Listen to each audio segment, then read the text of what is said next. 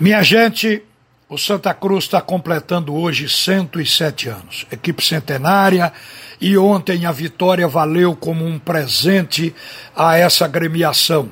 O time que falhou no campeonato estadual, falhou com relação à expectativa de subida para a Série B durante a Série C, especialmente no quadrangular.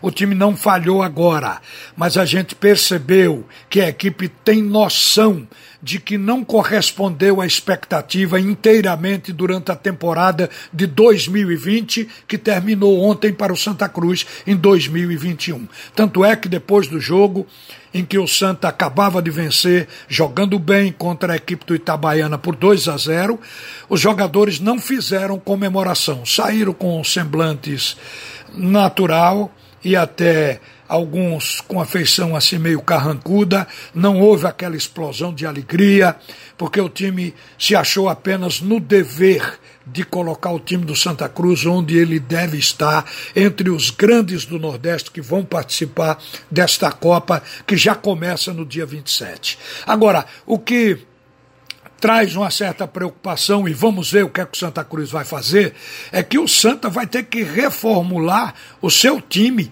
nas vésperas das novas competições. A Copa do Nordeste, dia 27, logo em seguida, o Campeonato Estadual. O Santa Cruz perdeu dois titulares que já estão negociados, que é o caso do Maicon Cleiton e do André um para o Bragantino, outro para o Atlético Goianiense.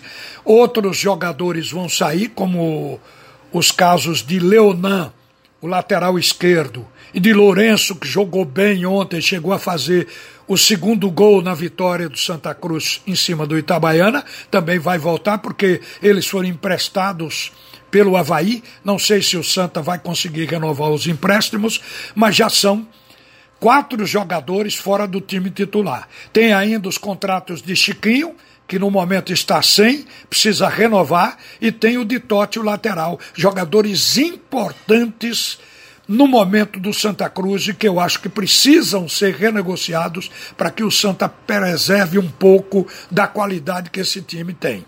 Então, isso deve acontecer ainda nessa gestão, mas de qualquer maneira, como tem gente saindo, vai ter que contratar porque a competição começa no fim do mês. Então o Santa Cruz não pode entrar numa competição né, dessa que lutou, que brigou para participar, sem estar com o time à altura.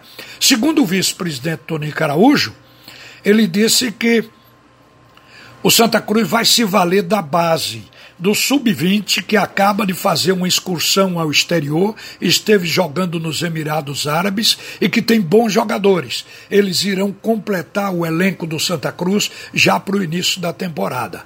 Eu sei que o futuro do Santa e de qualquer equipe que tenha dificuldade financeira está na base.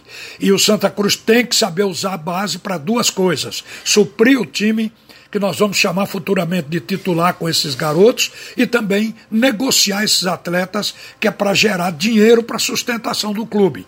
Então tudo isso tem que ser feito com a base. Mas é muito cedo para se dizer que a inclusão dos jogadores da base vão resolver o time já agora para o dia 27. Então eu acho que vai ter que ter uma ação, vai precisar de contratações. E vai ser tudo feito às pressas, porque a eleição vai ser no dia 10. E só depois das eleições é que vai se resolver o problema da comissão técnica se o Martelotti fica, se não fica, quem poderá substituí-lo. Então o Santa Cruz está no momento de transição.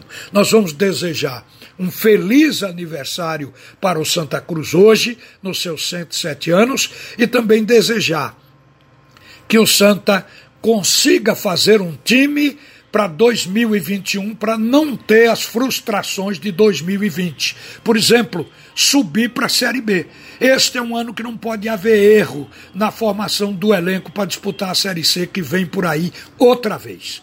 E boa sorte para a equipe coral e feliz aniversário para o torcedor também, porque o Santa Cruz é a sua torcida, é o mais querido. Uma boa tarde, minha gente a seguir. O primeiro tempo do assunto é futebol com Roberto Queiroz.